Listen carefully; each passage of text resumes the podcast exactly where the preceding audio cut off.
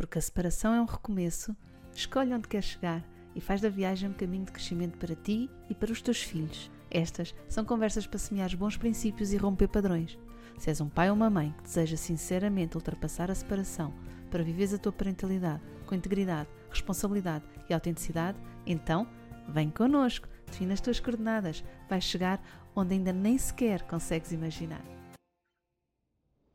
Olá, a minha convidada de hoje é Joana Gama.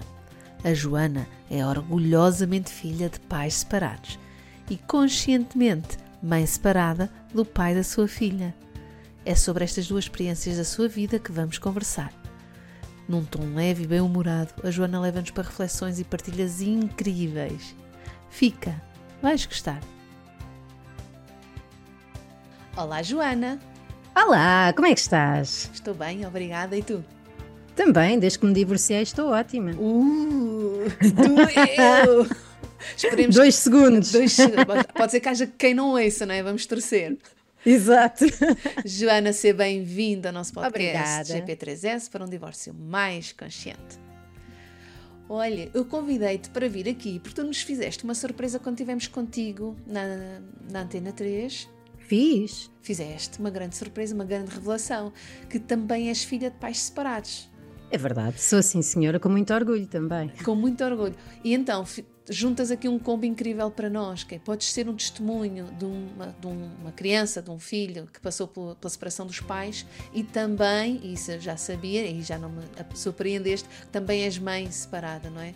E uhum. portanto, eh, estes dois testemunhos são incríveis. O podcast começou exatamente para dar voz aos filhos de pais separados, porque acreditamos que o testemunho de quem passou pela separação no lugar de filho pode ajudar a compreender melhor uh, o uhum. processo uhum. interno das crianças. Então, é assim mesmo com muito gosto que te tenho aqui, com muita expectativa e vontade e agradecimento. De... Oh, obrigada. Prometo trazer todos os traumas que conseguir nesta duração do podcast. Boa, boa. Porque é preciso impactar as pessoas e, portanto, Exato, sensacionalismo. Tu... Exato. Uh, quando tu dizes que és filha de pais separados com orgulho, de onde é que vem uhum. esse orgulho? Porquê esse orgulho?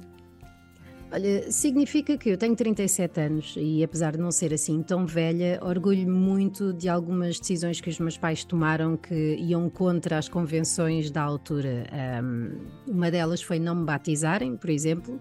Apesar de grande parte da minha família ser católica, a minha mãe e meu pai chegaram à conclusão que não me iriam impor uma crença, mas que mais tarde eu teria essa liberdade.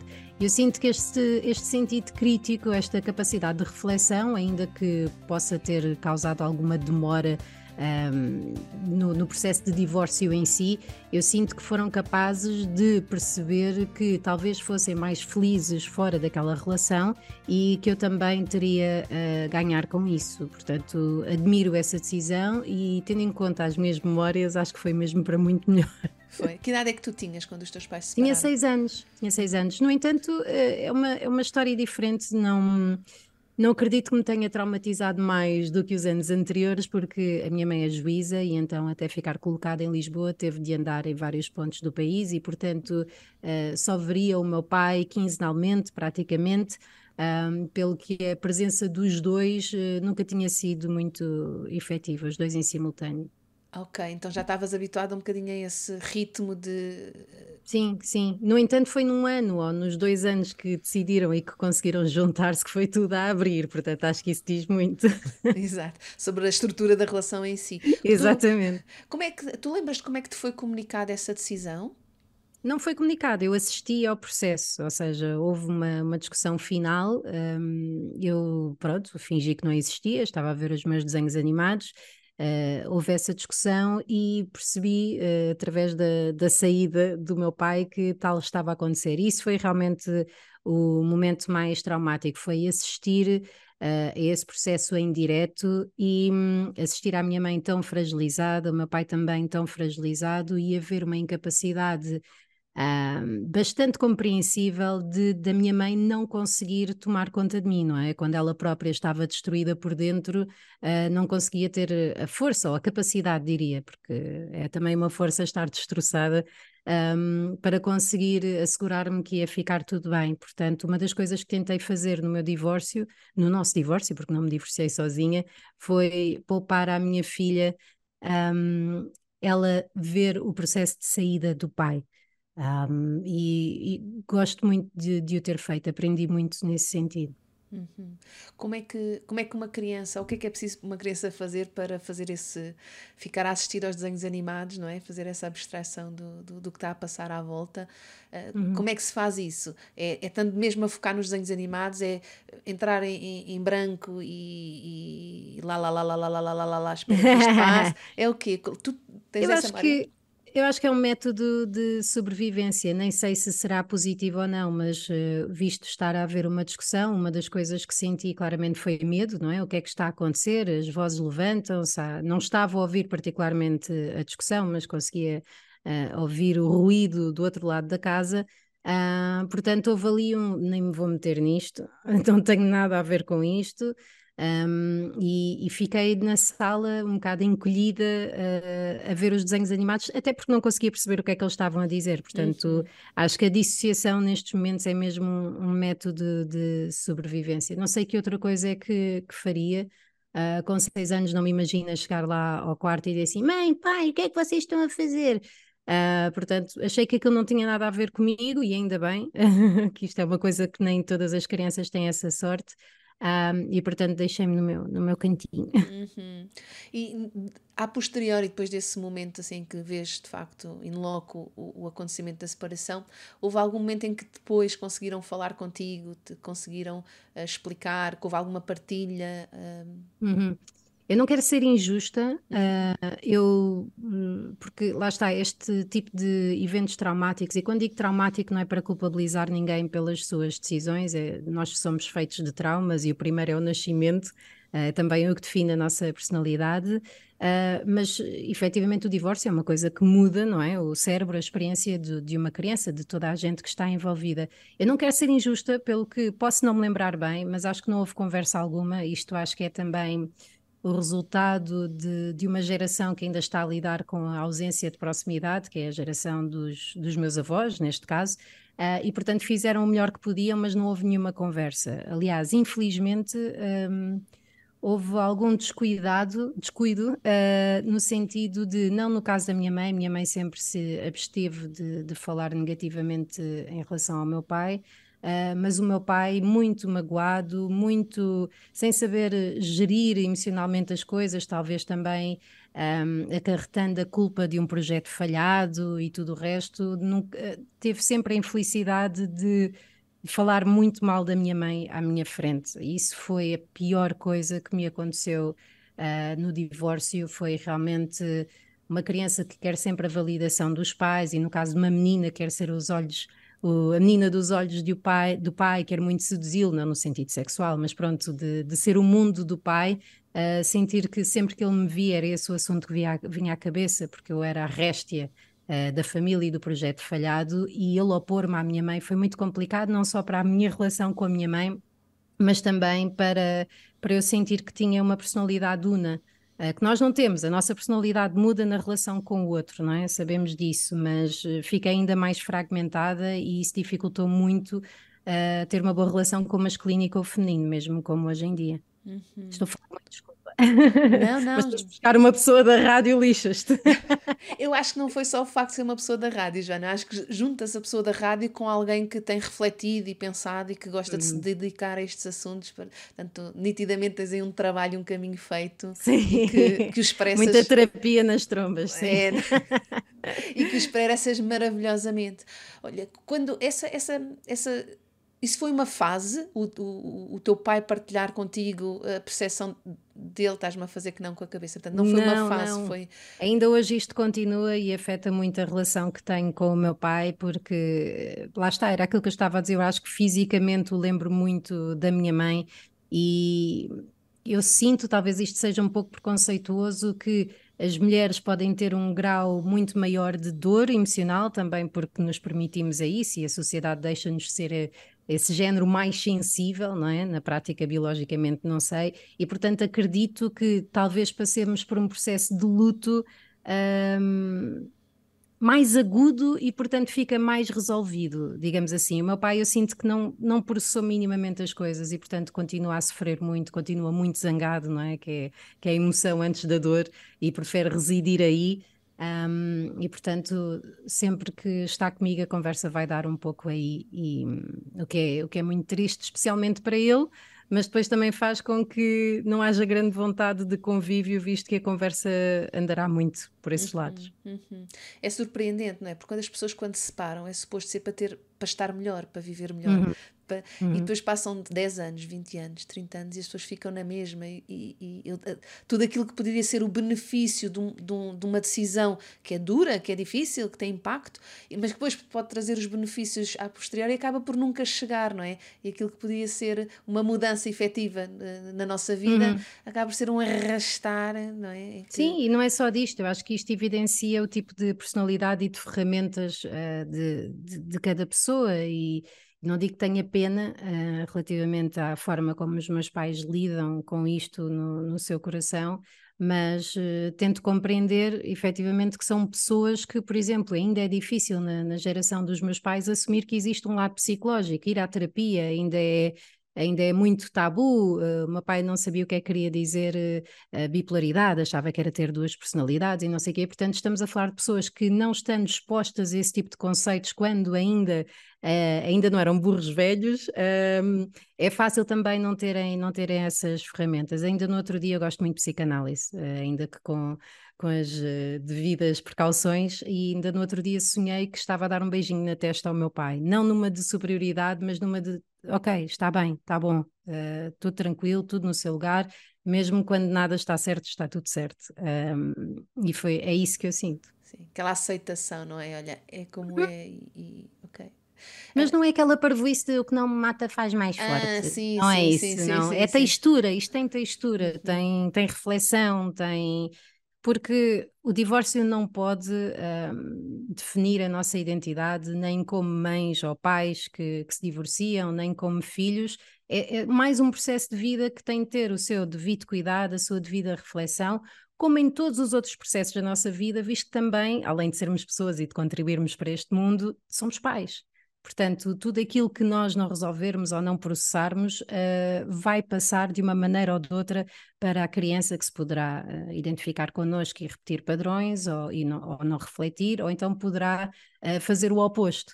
Um, portanto, há que ter cuidado, há que ter carinho e disponibilidade, que nem toda a gente tem esse espaço de cabeça, não é?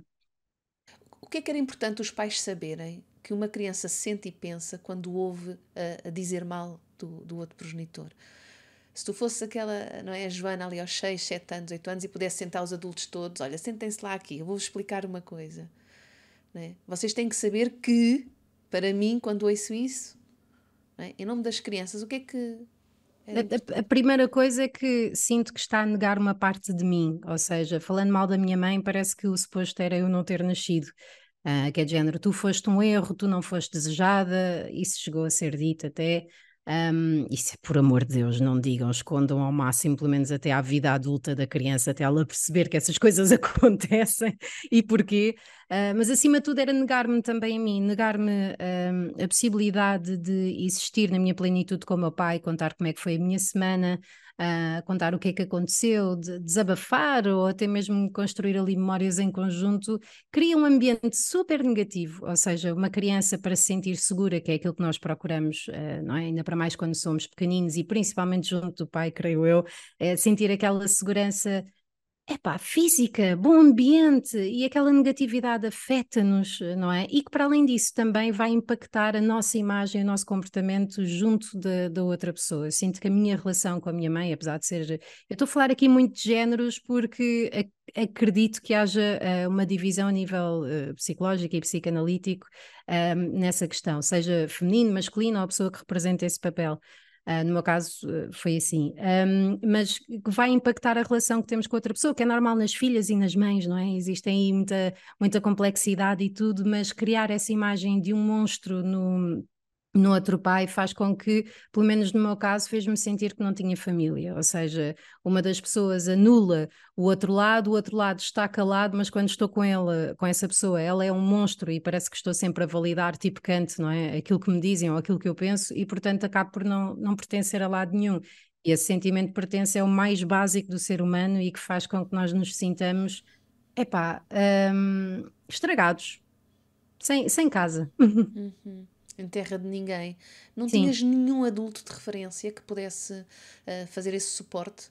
Não, de todo. Uh, já à semelhança dos dias de hoje, existe apenas a família nuclear, não é? Uh, éramos muito, ou as duas em particular, ou os três, e não, não houve essa sensibilidade, não houve essa capacidade, não, não tive capacidade de chorar, não, a não ser no dia em que o meu pai saiu de casa, não, não me reservei esse direito, porque é como se não tivesse existido, é, é só mais uma coisa que tinha acontecido. E depois também os meus avós, um, são, são famílias que os meus avós uh, são de Melgaço, os outros avós da parte do meu pai já, já tinham falecido e reinava muita coisa do não passa nada, entrar em negação, porque se não se falar sobre isso não é um problema. E hum, isso fez com que eu não tivesse a oportunidade de processar o que estava a acontecer e honestamente continuo a fazer terapia, não só por isso, por muitas outras coisas, obviamente, e ainda estou a resolvê-lo na minha cabeça, essa tal ligação, não o evento em si, mas uma, uma elaboração maior no que toca ao inconsciente, daquilo que eu falei há pouco, da relação com o masculino e com o feminino, porque os nossos pais são as nossas principais referências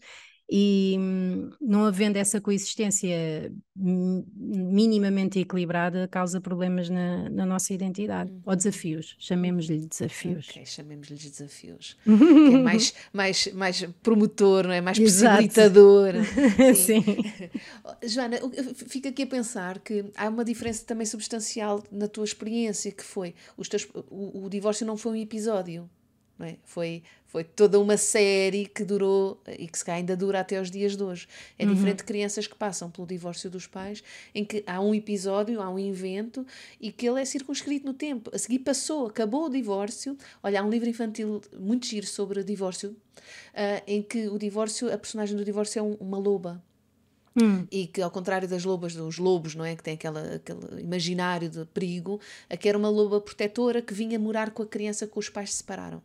Uhum, uhum. E passado um tempo a loba ia-se embora, porque ia ter com outra criança cujos pais estavam a separar. O objeto de transição, não é? Que as é, crianças também, também têm. Exato, mas tam, isso é super interessante quando o próprio divórcio é um objeto de transição.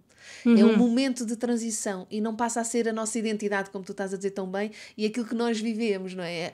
Pronto, a partir daqui, eh, como estavas a falar, eu sou uma mãe divorciada, ou eu sou um pai divorciado, ou eu sou filho de pais separados Pá, não, ok, aconteceu um evento, ele uhum. aconteceu, ocorreu, terminou e a vida seguiu. Tu não tiveste isso, não é? Da tua descrição até os dias de hoje. Uh, Sim, caraças, deixem-me em paz.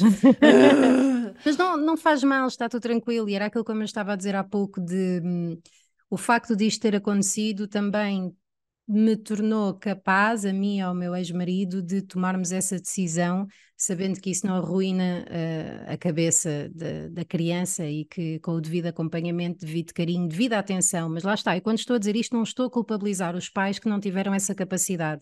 Há muitas questões que podem acontecer, pessoas que têm de trabalhar por turnos, por exemplo, pessoas que tenham sofrido abusos e que estão em relações tóxicas, pessoas que tudo o resto, eu não estou a dizer que um, nós temos a culpa disso, estou a dizer que, claro, que todos temos vontade de o fazer e que é uma das prioridades. Um, e portanto, isso fez com que eu e o Frederico pensássemos: ok, não queríamos que isto acontecesse de todo, mas também não queremos que a nossa filha fique uma referência de uma, de uma relação desligada. Uh, nós não discutíamos em frente a ela, mas essas coisas sentem-se. A passiva agressividade sente-se, sente nem que seja pela ausência de amor. E eu queria, e uma das minhas eh, prioridades é fazer com que a minha filha sinta o que é que é amor para depois não andar a, a ir buscá-lo a migalhas. Uhum. E, a, e a chegar-lhe, as migalhas serem-lhes suficientes, não é? Tão... Sim. Eh, como é que foi para ti uh, o facto de teres passado, ok, já disseste, teres, teres tido esta experiência ajudou-te a ter a convicção de que para a minha filha eu vou fazer diferente, eu vou conseguir fazer diferente, ela não vai ter que passar por determinadas coisas, ok? Mas como é que foi o processo antes, não é? Porque esse, aí já tinhas decidido que ias separar e quando o processo antes em que uma pessoa está a decidir vou, não vou, quer, não quer. É duro. É sabendo duro. que já passei pelo que passei, não é? O que foi a separação dos meus pais, imagino, nessa altura isso ocorreu-te ou, ou, foi uma coisa que desligaste totalmente? Sim, sim, sim. Uh, houve, primeiro, uh, há, uma, há uma coisa que um comediante diz, uh, não sei agora qual é que foi, que é as mulheres antes de acabarem uma relação já acabaram há muito tempo. não sei como é que é com os homens, que não posso falar com propriedade, mas normalmente nós fazemos o luto antes de, de comunicar.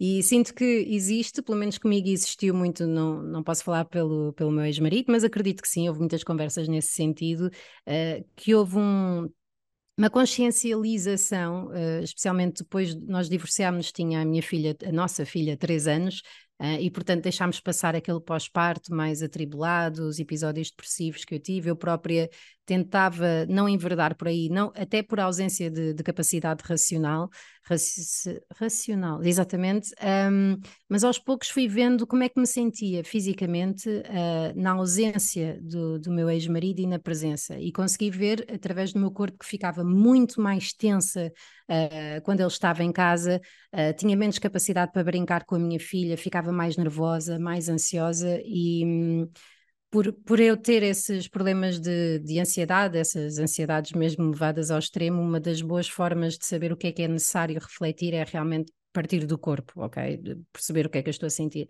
E, portanto, ao longo dos tempos fui fazendo essa experiência de como é que eu me sinto quando estou com ele, como é que eu me sinto quando não estou com ele, e tendo consciência que quando estava com ele, eh, só estou a falar da minha parte, não foi uma decisão que eu tenha tomado a solo nem nada do género, mas teve, eh, tive a consciência de quando estávamos juntos, vá, um, a minha filha era prejudicada, uh, no sentido em que não conseguia dar essa atenção, não conseguia estar livre para, para brincar, para havia um peso no meu peito que, aliás, isto chegou a prejudicar a minha amamentação. Um, um dos fatores foi claramente não conseguir ter oxitocina suficiente e não conseguir injetar leite, tal era o stress todo do pós-parto, mas também depois a, a, relação começa ali a evidenciar algumas carências, algumas, uh, não, dire, não digo falhas, mas in, incompatibilidades, vá. Um, e portanto, esse processo foi um processo em que chegámos a, a, admitir trabalhar na relação através de terapia e tudo o resto.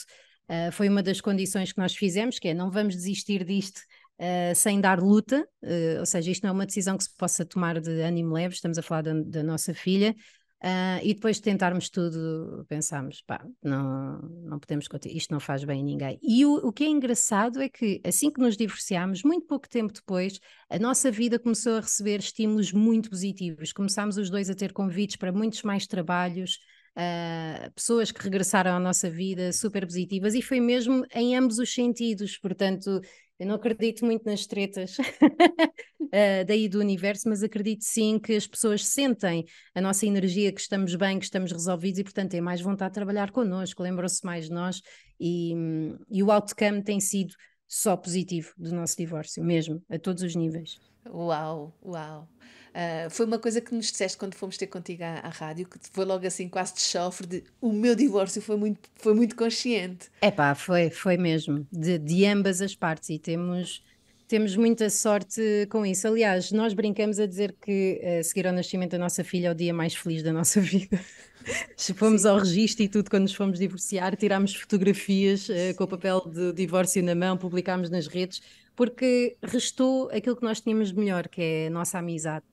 Um, e isso fez com que, com que tudo voltasse ao normal, digamos hum, assim. Ai, desculpa, sim. tenho um gato que acabei de adotar, adotar uh, em cima de mim e, sim. portanto, isto é uma rebaldaria cá em casa. Está a procurar a vinculação, Joana. Exato, o apego. o apego. É, é, o apego. Pronto, é sim. isso, deixa. Uh, é tão, tão, tão interessante, sabes? Que para mim é ouro ouvir estas partilhas de, da experiência interna do que é separação, quando tu dizes o que sentias, como estavas no corpo, os testes que ias fazendo. Nós falamos pouco sobre isso, não é? O que vem uhum. para a uhum. ribalta é, o, é, é, é, a parte do comportamento, é a parte certo. visível. Esta uhum. parte interna é pouco partilhada, o que se sente, o que se pensa, o que vai no corpo, o que vai na, na alma, não é? Assim, e essa... observar o nosso comportamento, uma das coisas que eu reparei é que, mais uma vez, eu não estou a dizer que eu odeio ou que odiasse o meu ex-marido ele a ter as, as, suas histórias, os seus sintomas, tudo o resto, uma das coisas que eu reparei é que evitava estar com ele, ou seja, ia para a cama mais cedo,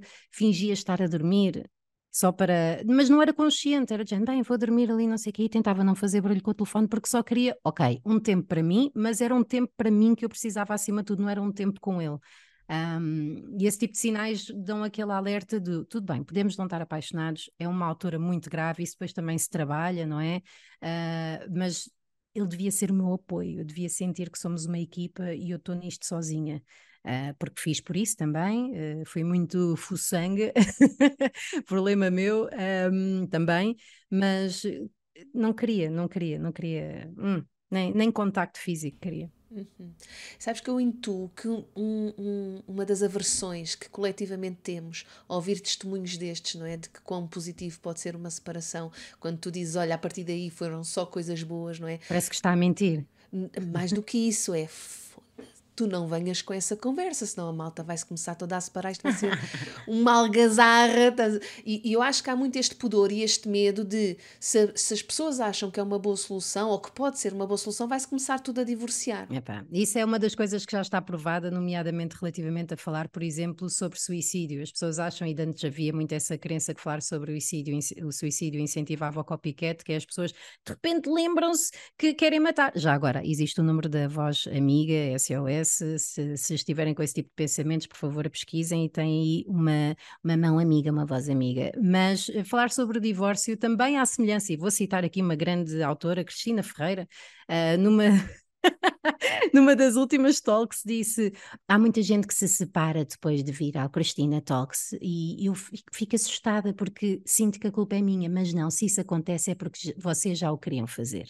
E a verdade é essa: nós não podemos incentivar ninguém, através da nossa conversa, a tomar determinadas decisões que não estejam já inscritas na, na cabeça. Pelo menos aquilo que poderemos estar a fazer é despertar uma maior consciência para aquilo que poderão estar a sentir naquele momento e dar coragem, caso não tenham, de uh, ver luz uh, no outro lado, se, se tiverem capacidade para isso, que está cada vez mais complicado com as rendas da casa e não sei o quê, uhum. libertarmos-nos uh, da vida em casal se forem felizes. Uhum, é verdade, é verdade. É, é, a questão da habitação está-se a tornar mesmo uma grande questão para estas tomadas de decisão. Uh, o, o, voltando aqui à ideia de que se pode estar a promover o divórcio, uh, uhum. nós já tivemos também contato com algumas pessoas que nos dizem isso mesmo: olha. Uh, já, já foram mesmo diretos, vocês promovem o divórcio, nós não promovemos o divórcio, nós promovemos quando há divórcio, que depois que seja, seja consciente, que seja claro. uma mais-valia para todos os elementos da família, não é? Uh, e, e, eu acredito muito, ao contrário também do que vai na, na, na, representação coletiva de quem se divorcia, quem se divorcia é quem atira a toalha ao chão, quem se divorcia é uhum. é quem desistiu do amor, quem se divorcia é quem não luta pela relação. E, e a minha experiência mostra-me que quem se divorcia é quem tem muita esperança na vida e no amor.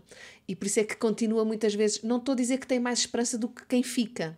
Eu acho uhum. que tem uhum. mais a ver, mais do que quem vai ou quem fica, quem decide ficar numa relação, quem decide terminar uma relação, é a intenção e o desejo, a vontade que está por trás dessa decisão. É fé, é ter fé. Tanto num caso como no outro é ter fé. Num é ter fé que a relação uh, seja trabalhada e que consiga voltar a, um, a um, uma homeostase, ai, homeostase, seja positiva uhum. ou quer que seja. E no outro é ter fé na vida, não é? E, e isto acontece muito que aquilo que eu gostava de dizer, e não é promover o divórcio, e são pessoas que eu sinto que se estão a sentir atingidas, talvez, talvez, porque a relação delas está um pouco fragilizada e então fiquem com medo, acho que deveriam pegar nesse medo e nessa vontade de comentar e de vos dizer coisas e aplicá-lo à relação, ler coisas, fazer terapia, etc. Pegar por aí, pegar por aí. Um, no entanto, o que é que eu estava a dizer? Ah, não estamos a promover o divórcio, perdi-me. Olha, é isso. Ias falar da homeostasia e. Ah, de... exatamente, de promover, eu acho que é ter fé ou uh, na relação ou no resto da vida. E as pessoas que estão deprimidas, que estão a passar por uh, relações tóxicas, que não estão claramente no seu melhor, pós-partos e não sei o quê, é muito difícil uh, ter uma visão ampla daquilo que se está a passar.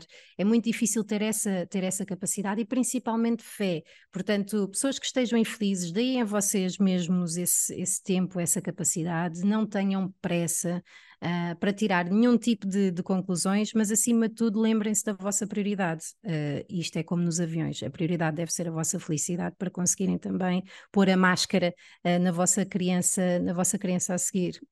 portanto, vocês não promovem o divórcio, vocês promovem a capacidade de reflexão sobre a própria felicidade, é só isso. Sim, e relações conscientes, que podem ser relações de casal, como podem ser relações uh, de não casal, relações Exatamente. não é? E mesmo felicidade. Vezes, felicidade e sabes, eu, eu, eu, tenho um bocado de. Olha, isso, isso é uma cena minha. Tenho um bocado a, eh, a preocupação de não pôr o foco só na felicidade, porque parece-me um foco um bocado redutor, ao mesmo tempo que é muito Perigoso. amplo, parece-me. Sim, porque eu tenho dúvidas que, eh, que, que, que isso seja a grande questão da nossa vida, a felicidade. E, e no outro dia com os meus miúdos aqui em casa, eh, eles estavam-se a falar disso e da felicidade, não é? As tantas, como se a felicidade fosse a cena, porque se não houver uhum. a felicidade é porque está tudo errado. E ok, já nem estou a falar dos ciclos, que nós sabemos que a felicidade não é uma, um estado permanente, já nem certo. estou a falar nisso. Um, e às tantas eu estava a desafiá-los assim: olha, então como é que é? A felicidade é tão importante se eu vos assegurasse que entrando ali na despensa, nós estávamos na cozinha e temos ali uma despensa, se entrando na despensa e fechando a porta, vocês iam estar sempre felizes. Desde que estivessem lá dentro, era certinho, seguro, que iam estar sempre, sempre a sentir-se felizes. Portanto, agora a vossa decisão é: metem-se dentro da, da, da, dispensa, fecham e a felicidade pura, permanente, constante. Ou vão para a vida e umas vezes vão estar felizes, outras vezes estão a estar menos felizes. O que é que vocês escolhem? E a maior parte deles dizia: oh, pai, A maior parte deles são quantos, mulher? Nós temos seis. Caraças, para quê? Pois, foi, foi para quê? Foi, já mal, tens, foi mal já calculado. Tens, já tens filhos repetidos e tudo, já dá para trocar já dá para a troca, já dá para a troca. Foi mal Mas o que é que eles responderam? A, a grande maioria, houve uma pessoa, um, um dos miúdos, uma, hesitou e ficou, ah, dispensa, se calhar. Então, e como é que nos alimentámos? Já havia uma sonda, não interessa. Aquilo, tinham tudo o que era necessário. Depois já só saíam ao fim do dia, deitavam-se na cama, dormiam, levantavam-se, comiam, voltavam lá para dentro e aquilo funcionava tudo na mesma. Né? Todas a sensação de prazer e felicidade estava lá. No fundo, estavam drogados dentro da dispensa. Basicamente.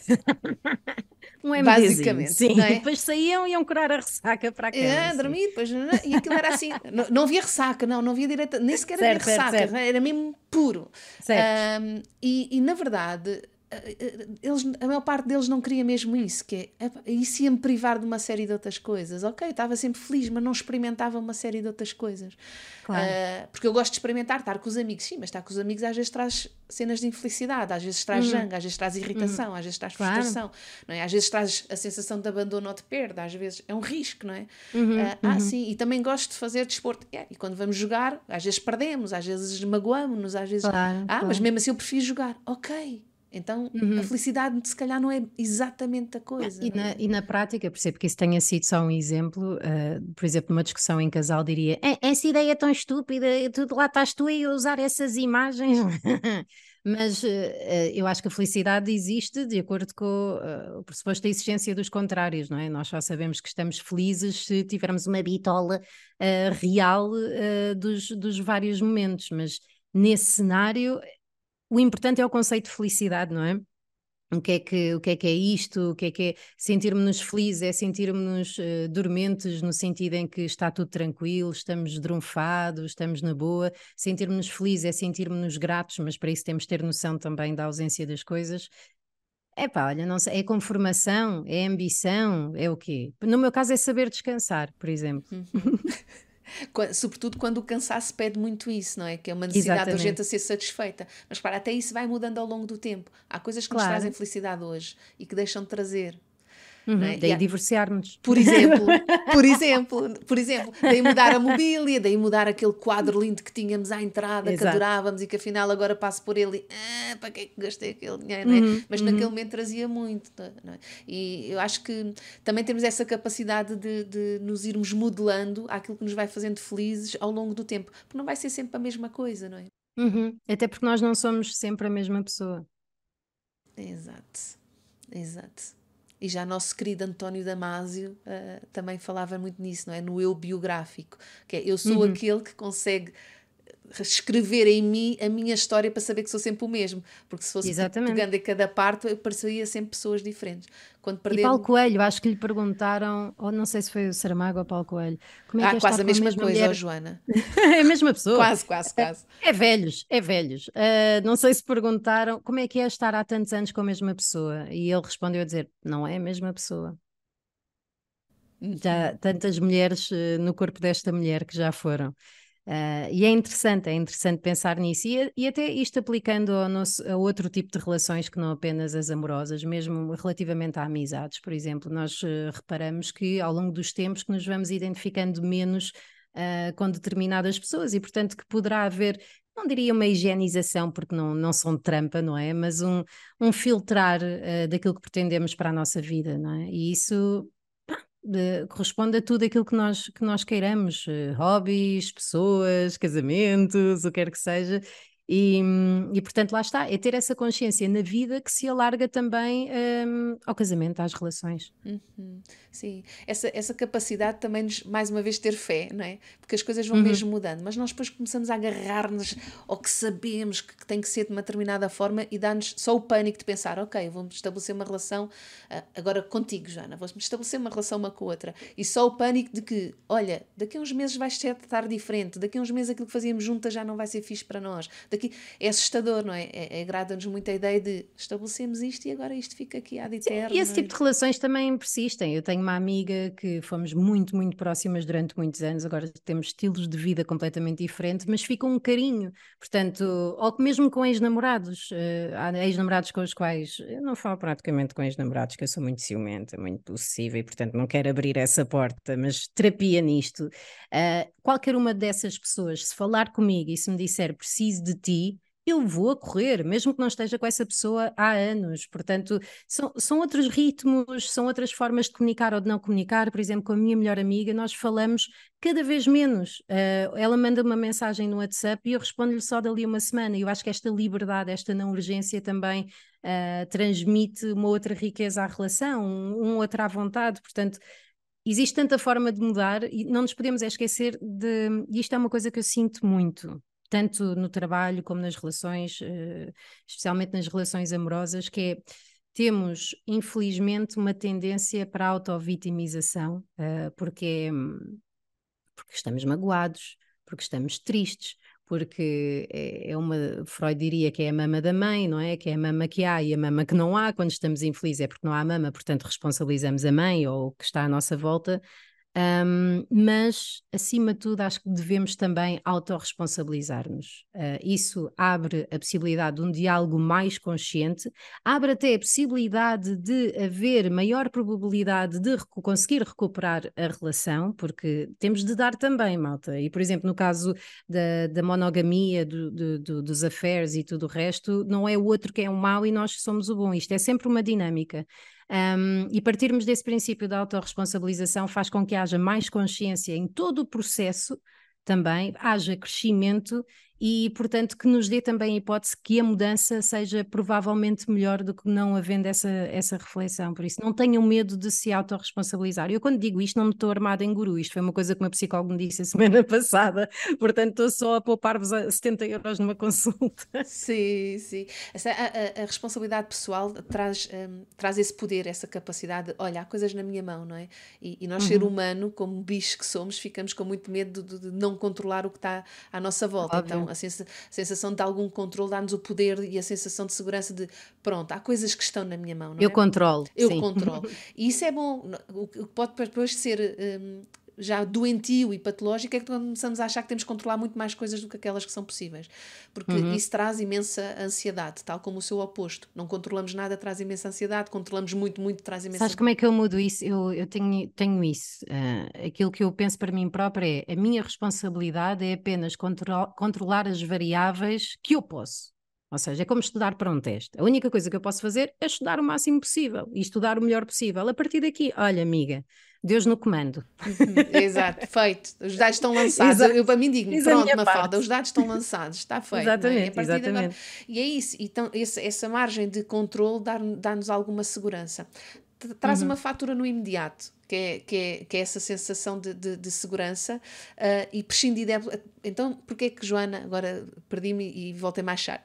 Uh, então, então, porque se traz esta vantagem, então porquê que há malta que prefere não, não, não, não desfrutar e usufruir do seu poder pessoal, da sua responsabilidade pessoal? É porque também há algum ganho nisso, não é? Porque senão nós não prescindíamos disso. Dói para caraças, yeah. isto dói imenso. Quer dizer, se nós não estivermos a dizer que o outro é mau, quer dizer que nós somos o mau também? Quer dizer que cometemos um erro? Nós. Então isso quer dizer que isto falhou, enfim, as relações não falham, as relações terminam, mas isto quer dizer que, que eu contribuí. Então, mas vou contar aos meus amigos como é que eu conto isto às minhas amigas se eu também não soube tratar deste assunto. Claro, a narrativa e o homem tende sempre para aí, não é? Para a, a dicotomia da questão para, para ser uma coisa, um binómio, não é? Ao bom e o mau. Se começarmos a assumir que existe uma dinâmica, as coisas ficam mais difíceis de pensar. E isso faz parte do crescimento, da, da, da maturidade, e nem, nem toda a gente chega lá porque é muito, muito, muito doloroso. É muito doloroso e vai contra a nossa natureza. Sim, Sim, uh, nós, para nossa, eu acho que vai contra a nossa natureza imatura, porque nós também temos este potencial de, de crescimento e claro. de natureza mais madura e mais. Está a falar do cérebro reptiliano, Exato. ou seja, nós é este, este vai-me comer, este eu já posso comer, este é bom, este é mau. Exato, não é? Essa coisa do bom e do mau, do quer e não Exato. quer, do vai e não vai. E de conseguirmos, faz parte da maturidade e também do acesso que nós temos às nossas capacidades superiores, não é? De conseguir lidar com várias verdades e várias realidades. Uhum, e eu, em uhum. simultaneamente, sou uma pessoa bem e para o bem, mas em simultâneo também sou uma pessoa de mal. Também está eu claro. também sei fazer, não é? É uma escolha. Claro. Mas a partir do momento que é uma escolha, repara, vou poder escolher. Agora vou ser má ou vou ser boa. Agora quero isto, agora não. E o que é que é, o que é, que é ser má ou boa? Repara, nós para além disso, ter... não é? Sim, nós é. temos é de de nos apreciar ao ponto de sermos genuínas. Portanto, não podemos estar sempre a armar-nos em Madre Teresa de Calcutá. Ah, eu não vou dizer isto ao menino, porque o menino é órfão, perdeu os pais aos 10 anos e, portanto, se eu lhe disser que ele agiu mal, estou a ser uma pessoa má na vida dele. Não, há que partir do princípio que os outros também são crescidos, não, não, não acharmos que somos a última Coca-Cola ou batata do pacote, o que quer que seja, e saber fazer as coisas com tato, que eu não tenho muito, mas estou a aprender, respeito, mas não deixarmos de dizer. Portanto, acho que o mal é uma pessoa que tenha capacidade de reflexão e de, de conseguir adaptar, por exemplo, o discurso e optar por não fazer. Ou seja, acho que é mais isso. Agora, a inconsciência, eu não atribuo grande responsabilidade um, às pessoas que não tenham capacidade para o fazer. Não sei, ainda estou a trabalhar nisto. Uhum. Sim. uh, essa, esse, esse, lugar que estavas aí a descrever de não dizer ao outro determinadas coisas ou não chamar o outro também à responsabilidade, no fundo também é estarmos a, a, a, a subtrair àquela pessoa a possibilidade dela assumir a sua responsabilidade pessoal. Claro, e estamos nós claro. a assumir a do outro, o que, o que é uma coisa que contraria o, aquilo que é o processo de assumirmos a nossa responsabilidade pessoal porque nela também cabe a, a, o limite, não é? De quem eu sou e de quem é o outro, eu ir assumir. E poderá ser uma das do, dos erros bases estruturais da vossa relação e daí andarem a pensar em, em, divórcio e ser essa também uma das vossas responsabilidades. Por exemplo, o trauma de abandono, a vontade que temos de agradar ao outro, isso pode fazer com que não haja espaço para sermos nós próprias e também que a outra pessoa não se aperceba que há algo errado. Portanto, vivermos nesse espaço da autenticidade e permitirmos esse, esse espaço de, de diálogo, mesmo que seja muito duro, uh, a forma que eu acho que deve ser cuidada, uh, não deixarmos de ser nós, não é? Mas também não é preciso. Ah, como eu ouvi quando tinha seis anos, acho que isso é uma grande premissa para, para sermos mais equilibrados, para termos uma vida melhor. Sim. Isso bê, bê, bê, também não é autenticidade, é outra coisa, mas pronto. É, é pá, sim, é muita coisa por resolver, é, é, mas, por exato. exemplo, uma coisa, uma coisa que eu noto, e não sei se terá sido por assistir a muitas discussões ou por causa do, do tom de voz das pessoas que me rodeavam, eu sou muito sensível ao tom de voz, especialmente da parte de homens. Um, eu acho que isso tem a ver por me sentir pequenina, não é? E por quando eles falam é ameaçador, caramba. Nunca levei no trombil, não tive essa, esse azar, essa, essa tristeza e ainda bem, não, não quero que ninguém passe por isso, mas quando eu sinto medo, eu sinto mesmo, e então eu não admito isso às pessoas com quem tenha uma relação. Agora, eles também têm que se expressar, não é? E, e, é muito como esta parentalidade positiva que existe hoje em dia, pela qual eu estou a passar também, que é não, não falarmos alto com os nossos filhos. Até há uma coisa muito londrina agora que é nunca dizer não aos filhos. Acho que o nunca é exagerado, acho que há formas de. Uh, há, como é que é? Há um livro muito giro que tu deves conhecer que é uh, Como Falar para as Crianças e Como Falar para as Crianças para elas ouvirem. Como ouvir as crianças. E, muito interessante. Uhum. Um, é dizer um não doseado, é mãe, posso jogar computador? Olha, amanhã pode ser um bom exemplo, não sei quem, em vez de não, oposição, não tenho não sei quem, não sei o que mais. E um, eu acho que esse do falar alto e de não falar alto com, com as pessoas tem que, tem que haver liberdade também para o fazer, não pode haver só uma higienização. No entanto, faz-me sentir isso. Eu acho que é uma coisa que pode ser comunicada no momento, eh, como já aconteceu recentemente, estás a gritar. Isso faz com que eu não consiga pensar. Queres algum tempo para, para, uhum anuviar um bocadinho e não sei o quê, mas pá, as pessoas passam-se. E... Sim, sim.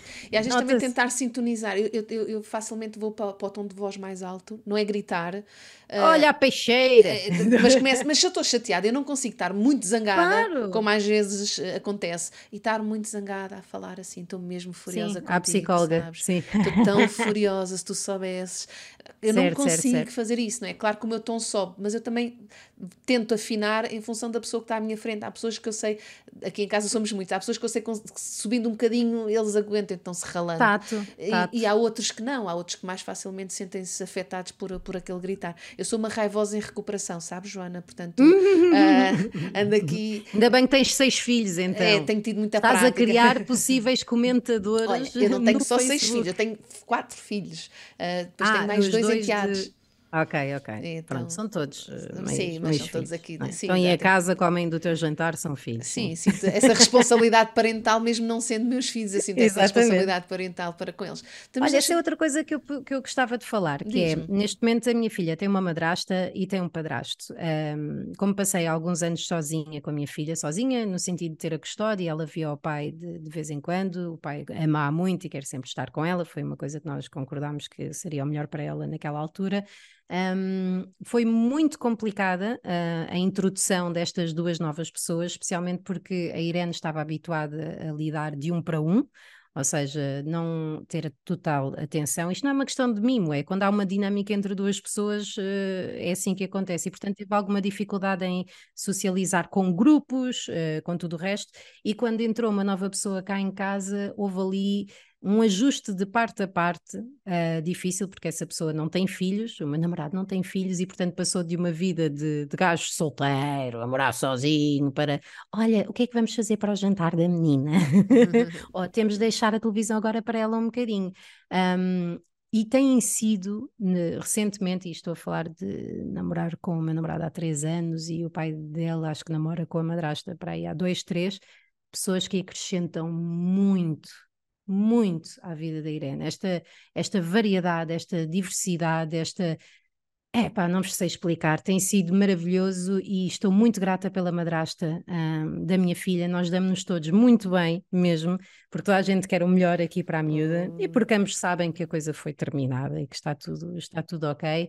Uh, por exemplo, no meu caso, Uh, o Miguel é uma pessoa muito mais uh, assertiva que eu, em algumas coisas, deixo-me manipular mais uh, pela Irene. Atenção, manipular, ela tem 9 anos, não são os bebés que são manipuladores e não são manhas e não sei o quê. Mas ela, ah, mãe, só mais uma história. Ah, tenho tanta fome, vais deixar a tua filha morrer à fome, deixa-me lá comer um chocolate. Pá, se batesse, levava naquela altura. Um, mas tem acrescentado muito a assertividade e a brincadeira física. Uh, ou seja, ele tem a capacidade de brincar com ela, andar, não sei o quê, não sei o que mais, e, e, de apreciar, de apreciar as coisas de outra forma. E a madrasta da minha filha é uma pessoa mais nova, que é muito cuidadora, traz ali um cuidado feminino na, na casa do pai que não havia antes, que, uh, por exemplo, ainda no outro dia espalhou-lhe creminho, deu-lhe creminho para limpar a cara, prepara o lanchinho dela, uh, pensa coisas que o pai também poderia fazer, mas é tão diferente ter uma equipa maior de, de pessoas totalmente uh, focadas Dedicadas. no seu bem-estar. Uhum. E obviamente que tanto eu como o pai só escolheríamos ou estaríamos com pessoas que, fossem capazes de o fazer. Portanto, este é outro lado positivo um, quando as pessoas decidem uh, avançar ou pelo menos mudar para outro registro. É tão bonito, giro. tão bonito. Isso é incrível. Isso era um outro episódio, Jana, falar sobre quais como é que isso acontece, como é que se constrói estas famílias, não é? Reconstitui uhum. aqui a nossa família. É incrível. É Eu acho que decorre fixe. naturalmente do divórcio consciente. Acho que é, que é daí. Uhum. Sim, esse também é o potencial, não é? Uhum. Uh, uh, estando aqui a chegar ao fim, Joana, está a ficar aqui uma inquietação em mim que é. Então repara, a Joana passou por, como filha por um processo de divórcio super uhum. litigante e que até o dia de hoje não está bem resolvido. Uh, a miúda teve que assistir a coisas dos pais, do mal dizer, do mau ambiente, desse peso todo. Ah, e agora é aqui uma, uma pessoa super bem resolvida, está muito uhum. bem na vida, está aí conhecida está feliz, é uma ótima mãe, nananana. Então, vai na volta até não é assim tão mal passar por estas coisas. Epá, não, há aqui várias questões. Uh, primeiro, uh, os anos que passei sozinha cá em casa com a Irene foi Epá, especialmente nós, mães, desta altura, que temos uma necessidade qualquer de perfeccionismo, não é? E muita culpa associada, porque, como sabemos o que é que seria, entre aspas, o ideal, parece que não sabemos aplicar aquela do good enough parent, que só temos de ser suficientemente boas é muito duro estar sozinha e de sentir aquela, aquela treta de que somos boas no multitasking uh, e não saber deixar cair. Ou seja, é fazer o jantar que já não fui para aí, mas podia ter ido, que tem de ser biológico, tem de ser variado, a sopa tem de ser fresca, ela tem de comer às sete porque tem de dormir 12 horas. Ainda estou a enfrentar isto, atenção, esta obsessão pelo, pelo perfeccionismo. Adormecê-la porque não pode ficar com trauma de abandono, porque quando uma pessoa lê, as coisas também ficam piores. E é terrível. Depois, por exemplo, o início, quando me separei. Um, ela tinha três anos e eu ainda estava a amamentar uh, e foi muito, muito, muito duro. Uh, não só as mamas ficarem duras também, é, é mas realmente duro, objetivamente. Sim, mesmo duras, duras, mas também esta esta ausência da criança, não é? Porque ainda, ainda a, a, nossa personagem anterior à maternidade não morreu, não se adaptou, a mãe ainda não nasceu, portanto ficamos naquele limbo de neste momento não sou Joana, não sou mãe, será que sou mulher? Será que não sou mulher? E quando é que ela volta? E temos ali um espaço também para respirar, que quando a criança volta nos sentimos sufocadas novamente. Isto, claro que depende de pessoa para pessoa, portanto é, é muito, muito duro. E especialmente uh, após o divórcio, uh, não havendo tanto espaço, porque as pessoas estão a fazer o seu processo e tudo o resto, e existe normalmente muita diferença uh, nos valores educacionais de cada um. Um, não se fala tanto sobre isso, ou seja, temos que aprender a a não controlar tudo. A Irene, quando vai para a casa do pai, faz muitas coisas com as quais eu não concordo e que no início tinha ataques de ansiedade, nomeadamente, por exemplo, ver filmes na Netflix acima da idade recomendada. Tudo bem, pode não haver problema nenhum, mas eu até ia a um site ver que existe, que são ratings de pais que dizem: olha, nesta, nesta cena a mãe morre nesta cena, não sei o quê, e assim eu posso decidir, não sei, pá, que isto é um exagero, como é óbvio, imaginem o que a miúda sofre com, com uma mãe assim, e o que é que a mãe sofre, e tive de aprender a, uma vez estava a falar com ela ao telefone e disse, pá, porquê é que ela está a ver esse filme, não sei o quê, pá, já vi os outros todos, eu, oh, que dor, que dor, que horror, é deixar estar, perceber que a riqueza está na diferença, desde que não sejam violados os princípios básicos, que é não bater, não tratar mal, alimentar. A criança é um indivíduo, não projetar os nossos problemas nas crianças e fazer dinheiro com elas. Vamos fingir que não tive um blog de maternidade. Estamos a dar o nosso melhor, todos, e, e é isso que é fixe. É. Tão bom, Joana. Obrigada, muito obrigada, obrigada mesmo. Gostei imenso de estar aqui à conversa contigo. Também, desculpa se falei muito. Não, eu, eu, era mesmo para te ouvir, portanto, Pronto, muito obrigada. Okay, ok, pode ser, pode ser. obrigada, Joana. Beijinhos, Beijinhos, obrigada. Espero que tenhas gostado desta conversa tanto como eu. Lembra-te que para podermos contribuir para divórcios cada vez mais conscientes, é importante fazer o que é preciso fazer para chegarmos a mais pessoas classifica e partilha o podcast, segue-nos e aciona o sininho. Obrigada pelo teu apoio e carinho.